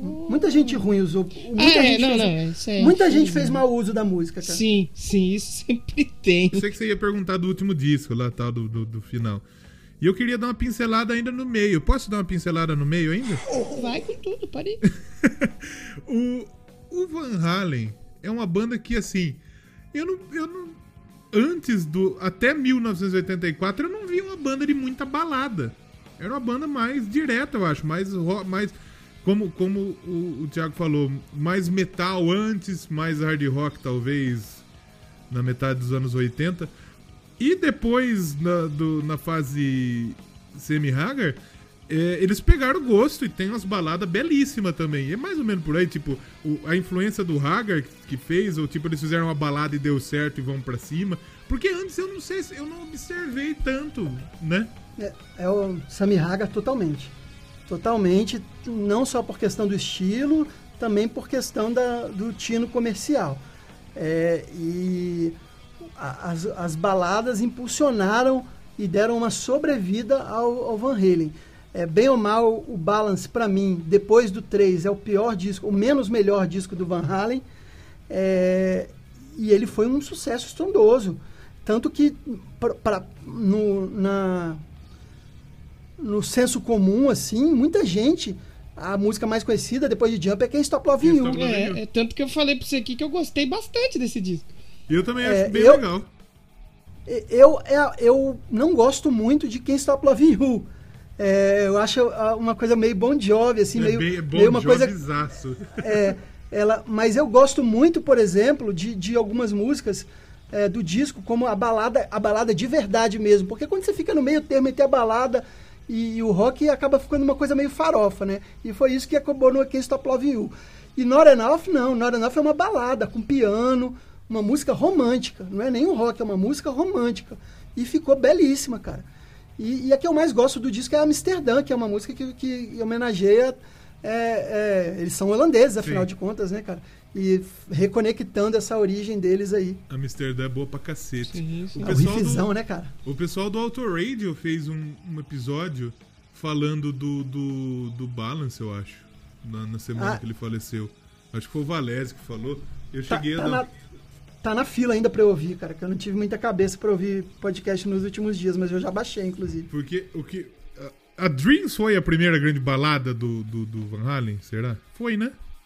Cara, então, Dream, Dr- Dreams é balada? Fica o ponto de interrogação. É, é porque se você pegar, Dreams é rápida. O que caracteriza uma balada é uma discussão, mas Dreams tem toda uma coisa tipo. O clipe ficou muito famoso porque foi com a Força Aérea Americana, né? Os caças lá e tal. Então ficou muito famoso. E, tipo, é uma música também muito, muito pra cima, né, cara? Muito. É uma música muito bonita, eu acho. Mas eu não sei se. Eu não consigo ver como Então, uma é que, muita, balada. é que, por exemplo, tem muito disso que você fala aí. De tipo. é, às vezes a galera acha a música. Também pode ser isso da música bonita ser muito confundida com a balada, mas talvez nem ser tanto, né? É, é.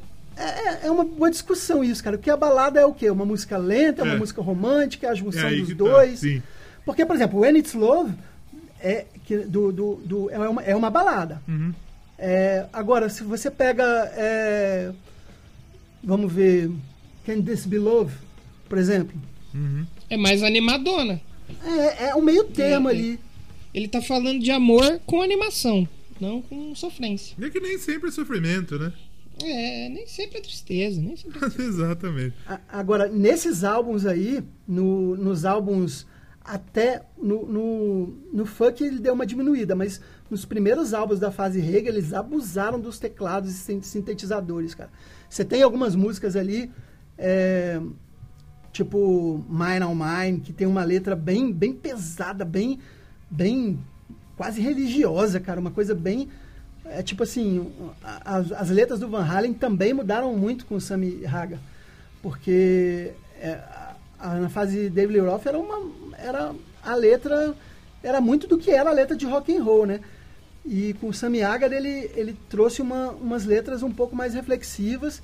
Ele fez algumas letras também sexistas, é, mas ele trouxe algumas letras dá, dá, dá para separar e Sim, refletir, sim. né? Mine on Mine, por exemplo, é é uma delas que eu acho que vale a, vale a pena prestar atenção, cara. É que aquele você bagulho fez- dele, dele ser mais velho também talvez tenha já esse bagulho Isso, de tipo, isso. né? Pô, pra mim já foi essa fase do, do- da putaria, sei lá. Tem umas, umas letras mais pá, né? E ele, por outro lado, ele tem muita letra assim, meio que tipo. O cara parece meio coach, né? Tem muita letra tipo motivacional pra fazer a pessoa se sentir bem. Você é, pega Feel So Good, é, pega a própria Dream, sabe? Então são A coisas. época do Arena Rock é muito disso, né? É, é. Das músicas, tipo, porra, você é foda pra cacete. Tipo, é, é, Journey, essas fitas, né? Agora, encerrando a fase Sammy Hagar, a última música da fase Sammy Hagar foi depois do, do, do Balance já no que entrou numa coletânea que foi trilha sonora do filme Twister, que é o Humans Being. E é um musicaço, cara. Porra, é uma música que é pouco lembrada, mas eu acho muito foda. Sim, sim. E se, se é pra gente falar de, de filme, a Dreams tá no, no Power Ranger, né? Nossa. Ah, verdade, verdade. Tá no Power Ranger. Cara, Sim. É, é que eu não, é que eu não vi Power naquele Rangers, Power mas- Ranger clássico ou nesse mais novo? É, caralho. Ah. No, no- no- no- daquele bagulho da geleca, da geleca roxa lá. Nossa! Tem, eu lembro. Puta, eu lembro muito. E a, e a trilha desse filme é boa pra cacete, porque tem a Higher Ground. Eu lembro que tem a Higher Ground do, Do, do Red Hot? do Red Hot. Tem Divo e tem o Valhalla no final, os caras fazendo um Dreams lá. Muito louco. Caraca! Muito bom, Muito, muito, bom. louco. E a gente falou do Mr. Big, né? Uhum. Como curiosidade, a música de abertura desse filme, esse filme é muito rock and roll, porque a banda que tocou a versão da abertura é o Eric Martin do Mr. Big, o Tim Pierce e John Pierce, que eu não sei quem é, Kink Bullard, também não sei quem é, e o Matt Sorum. Caralho! Da hora, Só, né? só isso, né? Só isso. É, não, eu, eu para compensar uma, uma a, a- o show que eu não vi do Van Halen, pelo menos eu vi um do Mr. Big. que eu- Pô, eu acho legal. uma, uma das bandas uma das bandas que mais se aproxima musicalmente do Van Halen é o Mr. Big. Muito abaixo, claro, mas é, é uma banda que se aproxima, tipo, é muito diferente, porque o Van Halen não tem nada igual. Mas assim, tipo, se, se eu fosse um algoritmo e tivesse recomendando bandas a partir do. Se você curtiu o Van Halen, vai curtir também. Eu colocaria ali embaixo o Mr. Big. Sim, sim, sim. Mr. Big teve música de novela aqui no Brasil, não teve? Não, mas acho que o Van Halen deve ter tido também. Ah, tranquilamente. É, possi tranquilamente. é possível, cara, é possível. Mais alguma pincelada aí sobre o meio da carreira do Van Halen? Não, po- podemos descer a lenha no Gary Sharon e ir pro final depois. Aí, porra, eu não sei se é também tão justo de, de pegar tanto no pé do maluco por conta disso mesmo que nós falou, saca? De tipo, porra, ele. É, não. O, o Gert Cherone, acho que essa fase dele não dá pra julgar muito, por causa foi um disco só. E é isso que vocês falaram, a, a- a barra tava muito alta pro cara chegar e fazer algo genial ali. Não tinha o que fazer. Mas é legal que a gente falou dos álbuns antigos, dos clássicos, né? 1984 e tal. Tem o 50, o 50 lá, que é o número do estúdio do, do Van Halen, né? Sim, que é o nome de uma música também muito boa, inclusive. Sim, sim. Pô, o próprio. É bom pra caralho. O funk, o balance, que o Thiago falou que não gosta tanto.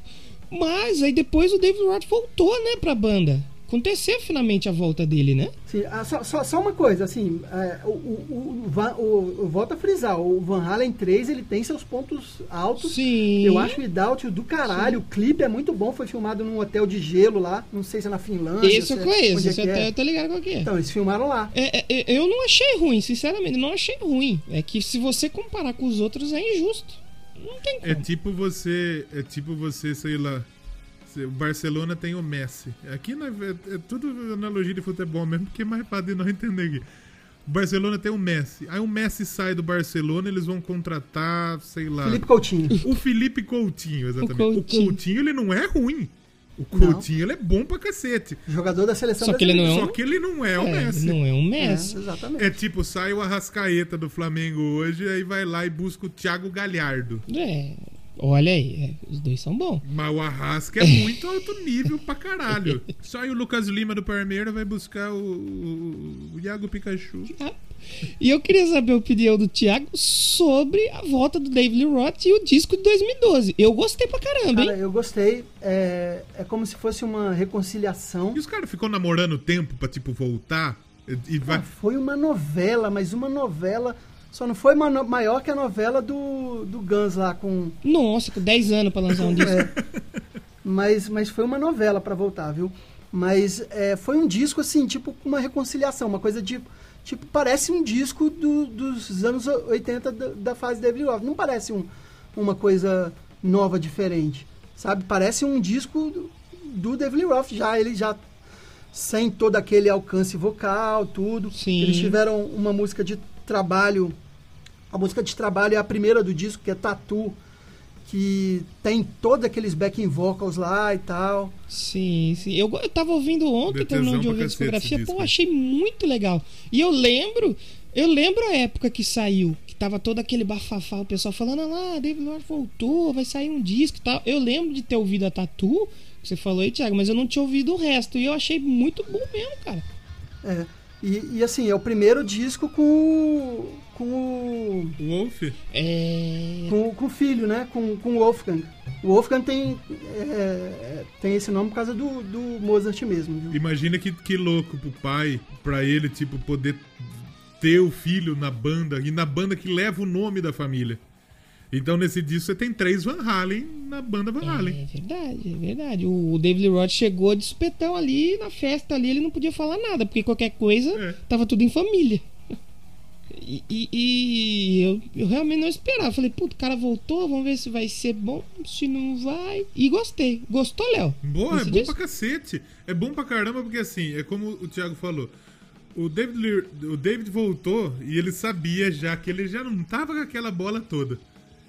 Então é um disco que eu acho que já pensa mais nessa limitação vocal e é bom pra cacete. Ele, eu acho que é um ponto final, porque acaba sendo o ponto final do, do Van Halen, muito justo, porque é alto nível pra cacete. Tem uma música que eu acho muito foda e que se você pega pra ouvir, sabe quando uma música lembra muito a outra, não, não no, não é um plágio, mas Sim. é tipo muito o mesmo estilo. Tem uma música que é muito Little Guitars nesse disco, que é a Blood and Fire, a, número, a, a quinta música do disco. quinta. Então, assim, quem puder depois ouvir com calma Blood and Fire, ela é, é para mim é a melhor música, é a música que eu mais gosto do disco, bem animada, bem, bem bacana. Uma que chamou muito minha atenção foi a Chinatown. Também, A boa, Chinatown boa. é massa pra cacete. É Boa. boa pra Chinatown é cacete boa. mesmo. Eu acho que é a que mais, mais eu curti mesmo. Sim, sim. Depois ainda rolou até um ao vivo, não foi? Que eles gravaram no Japão? O Tokyo Dome Concert, que saiu em 2015. Mas nessa altura aí, até o próprio lançamento do A Different Kind of True, o Ed já tava com- alguns problemas na saúde, né? Ele teve problema, acho que depois do. Do Van Halen 3 ele já começou, né? Sim. Ele teve primeiramente um câncer na língua. Putz. e foi, foi curado. É, o Ed teve também problemas com, com alcoolismo. Ele também é, ficou. Ele estava há muitos anos, acho que há mais de 12 anos, sem beber. Mas assim, a coisa a longo prazo deixa sequela, né? E ele teve uma vida conturbada, assim, de vida pessoal, teve alguns casamentos. O casamento que durou mais foi com a- mãe do Wolfgang, que é, foi, era até uma atriz conhecida, a é, Valerie, a Valerie Bertinelli, que era o nome dela. E, e assim, O pensador deve conhecer bastante. é, e, a, a- e os dois, os dois pegavam muito pesado em droga, cara. Assim, tipo, não foi aquele casamento que, tipo, o cara casa e endireita, saca? Eu, eu vi uma foto do Ed com ela, o Ed tá muito Ozzy nessa foto. É, pois é, não foi. é, ela não era tipo. Ela é de, é de Hollywood, né, cara? A galera também muito É. louca. Não era. é, tipo, a, a última esposa dele, por exemplo, já era uma pessoa que deixou ele mais centrado, assim, sabe? Sim. sim. Mas é isso. Ele tinha só o Wolfgang de filho? Sim, sim. Ah, legal. E agora como que tava? Ele já não tava tão bem mesmo, né? Ele já vinha de uma. É. Ele já tava. Ele tava num câncer em tratamento e já não tava muito bem. Eu tava vendo um bagulho uma época. e, acho- e o Ed acho que ainda tava. Ele tava, tava fazendo tratamento e tudo, mas ele tava ativo, né? Tanto é que ele colou num show do Tu com o filho dele. Com o Wolf, né? Ah, eu vi isso. E aí chegou um maluco pro Ed Van Halen e falou: Você tira uma foto? Aí ele falou: Claro, né, porra, eu sou o Ed Van Halen. Aí, não, pra tirar uma foto minha com o palco. aí o, o Wolfgang foi lá e tirou a foto do pai dele, tirando a foto do maluco, porque o maluco, porque caralhos eu não sei, não manjava que quem tava tirando a foto pra ele era a porra do Ed Van Halen. Ed fucking Van Halen. Que é surreal, né? Uns bagulho muito louco, né? E agora, essa é a pergunta que não quer calar. Porque assim, cheguei a falar no I Wanna Rock que eu achava que não sei se rolaria, porque Van Halen sem Ed Van Halen, pra mim não era Van, é, não era Van Halen. Só que a gente parar pra pensar, tem outros dois Van Halen vivo aí que, assim, é sobrenome.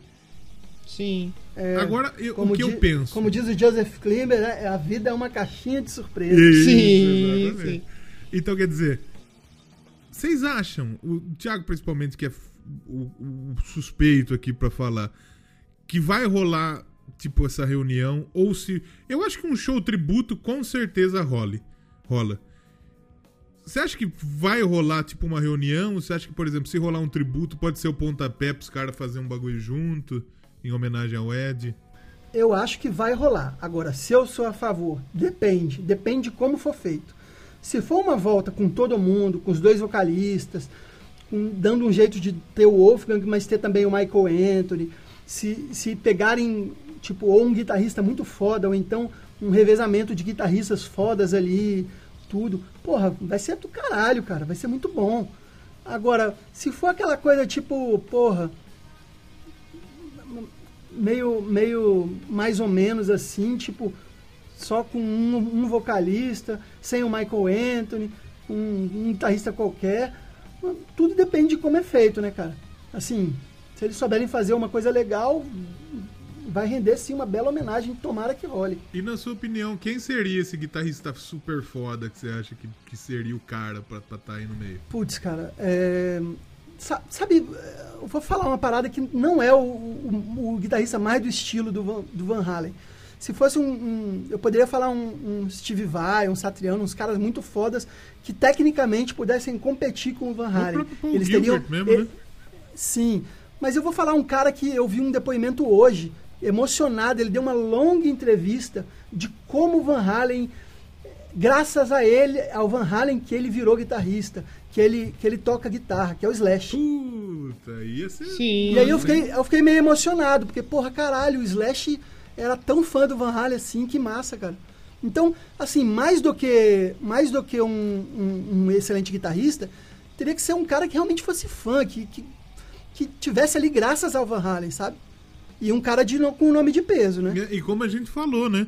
A galera ali, anos 80, todo mundo queria ser Ed Van Halen. Então o Slash É. cresceu nisso, né? E, e talvez a galera dos 90, é, principalmente a segunda metade, que todo mundo queria ser o Slash. Sim, Então sim. tem, essa É, tipo- tem essa semelhança, né? É isso mesmo. É isso mesmo. É tipo, seria tipo uma espécie de passagem de bastão, mas entre aspas, não. Porra, É, sabe que é eu bem acho que legal. seria o nome. Eu, eu, se fosse pra eu escolher, eu escolheria ele. Embora eu ache que, por exemplo, tem guitarristas muito melhores, é, tecnicamente. Mas tem aquela coisa do feeling, né? Não é só a técnica. O, o Van Halen é sobre isso. É sobre você aliar a técnica com o sentimento, com o feeling, como saber colocar as coisas no momento certo. Muito bom. Talvez o Slash esteja tenha isso. Mas se vocês têm outros nomes assim que vocês pensavam, Danilo. Então, eu acho que vai rolar isso aí. é, e, e- e nesse estilo, me- me- meio que os caras fazem pro Randy Rhodes. Que eles fazem todo ano um festival, junto uma banda ali pra tocar, mas são, sei lá, 15 guitarristas fodões da música fazendo tributo. Seria muito legal juntar esses dois, fazer isso que o Thiago falou.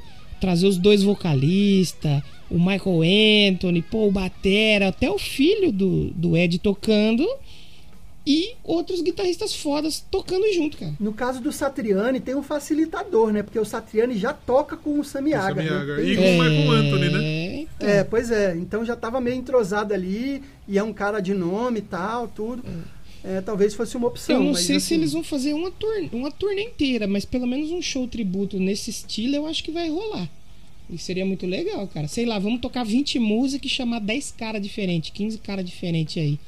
Que, que toque e toque duas músicas, toque todo mundo junto. Eu acho que seria uma coisa bem legal de se fazer. Tomara, né? E pouco tempo antes do, do, do Ed falecer, como a gente comentou anteriormente, o Mark Stone também morreu. Dez dias antes. Sim, que ele foi o baixista original. Antes a banda tinha até outro nome. Depois o Michael Anthony entrou no lugar dele e o resto é história, né? O Michael Anthony com seu famoso baixo de Jack Daniels. Pô, é tão característico quanto a guitarra do Ed, né? É verdade. é Sim, verdade. sim. Incrível, incrível. Aquele ali, aquele ali bebia bem, É viu? do nosso time, Ti- Tim Danone. Eu, eu ouvi uma, uma frase legal de um jornalista, eu não lembro qual que, quem, quem foi o cara pra me dar o crédito, mas eu vi Léo na internet. Olha aí. É, que ele falou assim: com a morte do Ed Van Halen, a história da guitarra acabou. O livro da guitarra fechou. Não tem mais o que você fazer daqui pra frente. Ah, faz sentido, né? Eu não sei se fechou, mas eu acho que um, um puta capítulo foi, foi encerrado. Porque é unânime, todo o canal de guitarrista que eu vi, todo mundo falando que é o quê? É, você tem mil nome, mas que foi um ponto de mudança e que foi algo que acrescentou pro instrumento foi Jimi Hendrix e Ed Van Halen. Você pode ficar aqui uma hora citando fulano, fulano, fulano. Falando, falando muito assim, essa é uma discussão que rende muito, né? Daria pra fazer um. Acho que muitos podcasts já gravaram sobre isso. Quem é o melhor guitarrista de todos os tempos, não sei o quê. E a minha opinião, claro que é suspeita pra falar, porque pra mim é o Ed Van Halen. É, por tudo que eu, que eu disse, por todos os meus argumentos, por ele aliar é, a técnica com, com, com ele não ser invadido, com ele ser generoso para dar espaço para o resto da banda. Não é um, um, Satriani que é, é só guitarra. Que, Sim. o que, que você lembra do- das músicas do Satriani além da guitarra? Não lembra.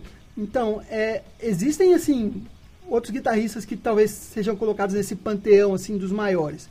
O, o Hendrix, embora, assim, o Hendrix, assim, tem muito, muito do Hendrix é a distorção, né, cara? O, o Van Halen, eu acho que era mais completo. Tem, tem o Zappa. O Zappa talvez seja o único cara que talvez, tecnicamente, eu, eu consiga ver acima do, do Van Halen, mas, mas cara, não, o feeling, o- a música não emociona do mesmo jeito. Sim. Então, o, o conjunto, Você avaliar quem é o melhor guitarrista, você vai avaliar, avaliar o conjunto da obra. Você, se avaliar só, só técnica, velocidade, vai ser, sei lá, cara, o, o Malmsteen, o, o, o, o Marcelo Barbosa da vida. Porra, mas, mas é, é- tem todo um conjunto do, do- de colocar a emoção, de, de você traduzir aquilo numa, numa, numa composição, cara. Nisso eu acho o Van Halen imbatível. Não, é, eu tô totalmente de acordo. Totalmente de acordo. E, e eu acho que o mais legal dele é aquilo que você falou. Ele não era um cara só que tocava o instrumento ali e passava. Ele era um cara que entendia do negócio. Ele entendia da mecânica, do funcionamento da guitarra. Ele entendia toda o, o por trás do instrumento. Que tem muita gente hoje que aprende a tocar, só aprende, vai lá e toca e já era. Mas você pedir pra ele trocar um parafuso, ele não consegue. E o Van Halen não, ele era um cara que ele adicionou muito para a história da guitarra. Eu não sou guitarrista, não tenho propriedade para falar, mas eu o que eu pude acompanhar assim quando saiu a notícia, tá todo mundo falando isso, que assim, ele não tem mais o que inventar. Você pode até inventar alguma coisa, mas não vai ser a mesma coisa que ele fez. Não vai ser o mesmo o mesmo sentimento, a mesma emoção. Então, eu acho que fechou mesmo. O- livro da guitarra, eu acho que Eu fechou. não digo se fechou, mas eu acho que um bom, um bom capítulo se encerrou, porque assim, como a gente disse, o cara foi, foi referência, influenciou tanta gente. Foi, é, é, é isso mesmo. É antes de, antes de Ed Van Halen e depois de Ed Van Halen. Pra mim é isso. Então eu acho que tem muita gente competente, como por exemplo, depois dele a gente teve o Slash, como a gente disse. A gente tem Tom Morello, que também se, se influenciou nele. Tem tanta gente boa. Então, acabar o livro da guitarra não acabou. Agora, um maluco tão genial quanto Ed Van Halen, eu não sei se vai existir, não. E eu fiquei comovido, assim, com tantas homenagens de todas essas pessoas, do Tom Morello, do, do Brian May, do, do, do, do- do todos os ex-integrantes do Van Halen, do, do cara do Anthrax. Tô na Iommi. de- de- É, to- O, o cara do Antrex foi lá e meteu tatu, é, velho. todo mundo, todo mundo, ele fez uma tatuagem? É. Sim, o, eu, eu acho que quem tatuou foi o baterista, É, se eu não me engano. Não Charlie foi nem Benante, o. Isso, isso. Sim, não, muita gente fazendo homenagem assim, cara, é uma coisa é, comovente. Toda a galera de todas, pra você ter uma ideia como o Van Halen era relevante. No dia da morte do Van Halen, eu, eu fico alternando entre Van Halen e Van Halen pra Eu, agradar eu todo costumo mundo. fazer isso No também. dia, da, no, no dia da morte dele, a Tereza Cristina, sambista, fez uma live só pra falar do Van Halen. Caralho, isso é foda. Pra você ver como ele, ele, ele extrapola o terreno do rock and roll.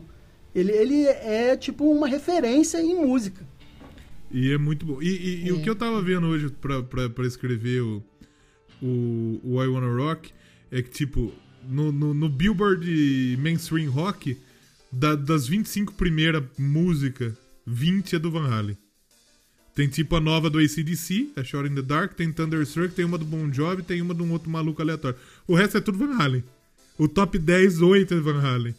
Aumentou tipo 3 mil por cento de, as vendas, então, tipo, é, é, é, é é incrível. É, é- é realmente incrível. E com a, um, geralmente com, com a morte do, de, da- do ídolo da banda, as pessoas revisitam a obra, né?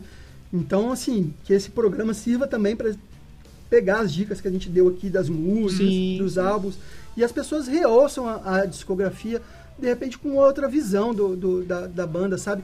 Porque muita gente conhece e gosta de Van Halen, mas talvez seja até o caso de um de vocês dois. É Nunca foi a isso, fundo na obra. exatamente. Eu, isso. E é que Sim, nem eu falei pro Danilo. Quando a gente comentou de fazer, eu, eu cheguei pro Danilo e falei, porra, a gente ia gravar acho que no dia que ele faleceu. A gente tinha um programa pronto. E aí, tanto que o Thiago me mandou mensagem, Léo, vocês for gravar, me chama. Tanto é que a gente já tinha combinado. Isso a gente já tinha falado muito tempo antes.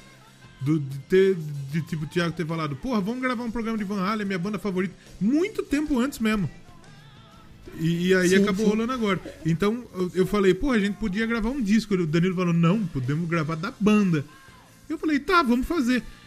E não é uma discografia. A gente, a gente já gravou muito programa que tem uns discos que só por Jesus na causa, né? Bon Jovi, essas coisas aí. Foo Fighters.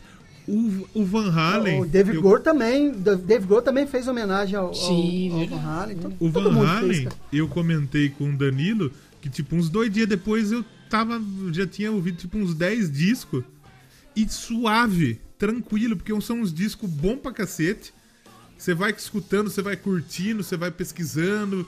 Não é chato de se ouvir. É, uns, é- é uma discografia incrível. É um- e não, e não, Sim. é, não é aquela bagulho tipo. Aquele, como chama a mina japonesa lá que ela lançou o disco lá, da pop lá? Rita Saruana? Como que é? Rina, Rina. Rina, né? Que ela lançou um puta disco bom. Só que é um disco longo e chato. É bom, mas é chato. É. O Van Halen tem isso. Porque são discos, eu acho que na- medida certa, e até discos que, que tem um Quero Mais. O 1984 é um desses, que é um disco que tem meia hora, nove músicas. E você fala, porra, acabou já, velho. Tipo, quero Sim, mais. E, exa- exatamente. É, é incrível. Se você pegar pra ouvir a discografia do Van Halen, você vai se apaixonar pela banda, com certeza. Porque foi o bagulho que aconteceu com a gente. Na pior das hipóteses, se você tem um gosto muito mais restrito, você vai se apaixonar por uma das duas fases. Né? Se você, se você tipo, é- gosta mais da coisa pop, você vai gostar do Sammy Hagar, talvez. É, não tirando o mérito que, que tem Sim, coisa muito sim. rock and roll ali. Mas se você é daquele cara, eu quis dizer mais até o oposto, se você é daquele cara muito rock and roll raiz, que não, não é muito aberto assim, cara, e, e tem essa visão do Van Halen, se você escuta a primeira, a, a fase de David Roth, você Sim. fica apaixonado, porque aquilo lá é, é, é a essência do, do, do, do hard rock que tá ali, cara. Sim, com certeza. Sim, sim, muito bom.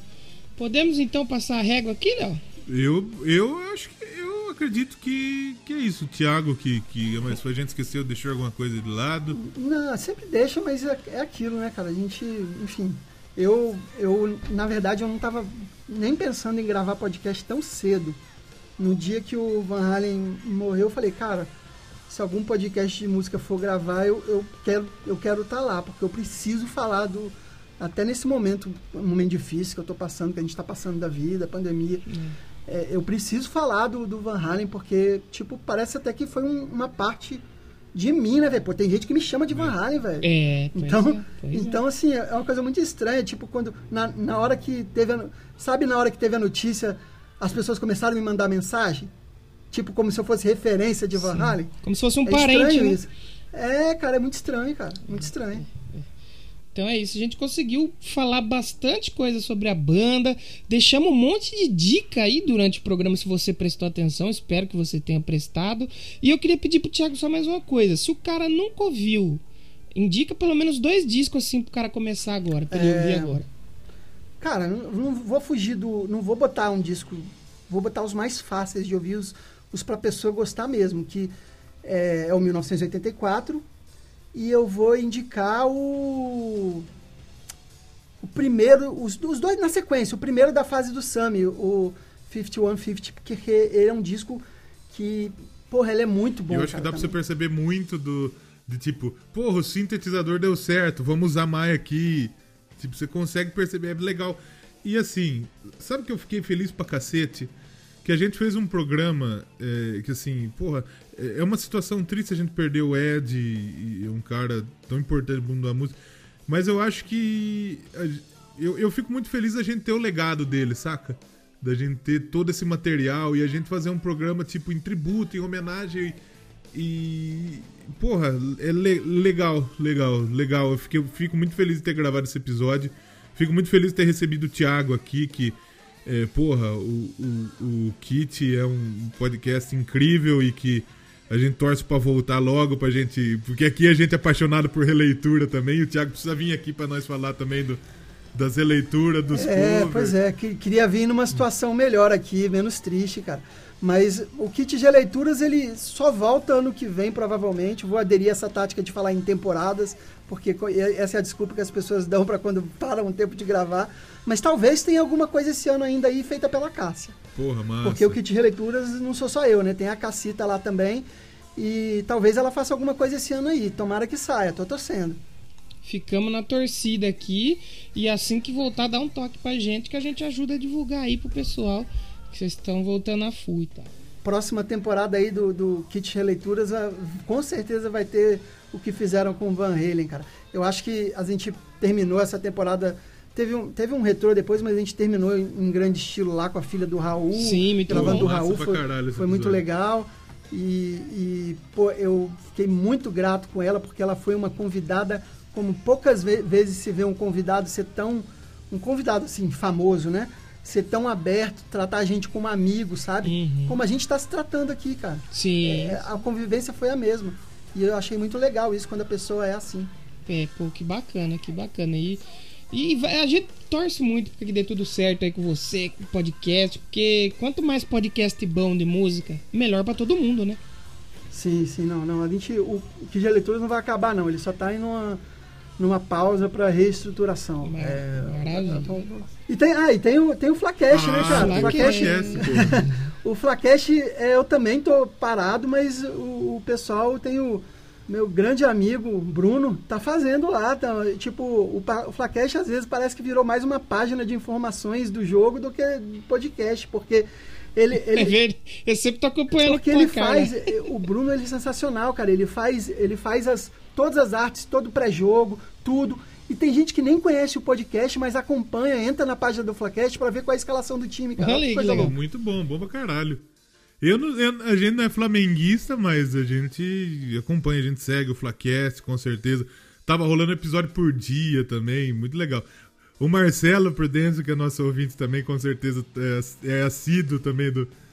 Ele fez, ele mandou um episódio, um episódio foi com ele. Olha É, aí, olha aí. E flamenguista Mas- mesmo, esse aí é do. É. Flamenguista doido Mas mesmo. muito Flamengo. O Marcelo gravou um episódio, um, dos áudios do, do- da temporada diária que a gente teve lá. Agora eu vou usar isso pra tudo, não tem jeito. Quando o negócio começa e para, eu falo em temporada, cara. Foi ele, inclusive, que mandou um. Muito bom, Muito, muito, bom, bom. muito bom. Maravilha. Vamos fechando por aqui então, Léo? Vamos que vamos. Primeiro, agradecer o Thiago mais uma vez. Obrigado, velho, por ter topado participar com a gente. A gente sabe que tá muito difícil, mas não tinha como a gente fazer um episódio de Van Halen sem ter você aqui, velho. Então, Cara, eu, eu que agradeço a, a oportunidade de falar da minha banda favorita, cara, porque pra mim é um, um prazer, assim, ficaria horas e horas falando de Van Halen. É, eu sempre cito e puxo assunto sobre Van Halen. É, realmente, é, para mim, é, é o maior prazer do mundo falar sobre essa banda e sobre as músicas, sobre a história dela. Muito bom. É, E eu também queria agradecer porque é legal falar de banda, mas quando você tem alguém que entende do assunto, que entende da banda, porque gosta de verdade, é melhor ainda. O papo Exatamente. rende muito mais Exatamente. ainda. Agradecer muito o Thiago por ter tirado um tempinho aí da vida dele para vir aqui bater um papo com a gente. Muito obrigado mesmo. Estamos aí na, na torcida para, pela volta dos podcasts, que dê tudo certo aí. E semana que vem o Doublecast volta com um tema que a gente não sabe ainda qual vai ser, mas a gente tá de não volta. tem semana que vem, É, né? é, mas a gente vai voltar. Vamos voltar porque tem que dar um jeitinho, né, Léo? É, se tudo der certo, a gente. Se tudo der errado, a gente volta. Se tudo der certo, não tem mais Doublecast. Mas tudo, brincadeiras à parte, se tudo der certo, nós tá de volta semana que vem pra falar Nós mais alguma coisa. aí. Exatamente. Então, deixar o nosso tchau aqui pro ouvinte e semana que vem de Tchau. Valeu!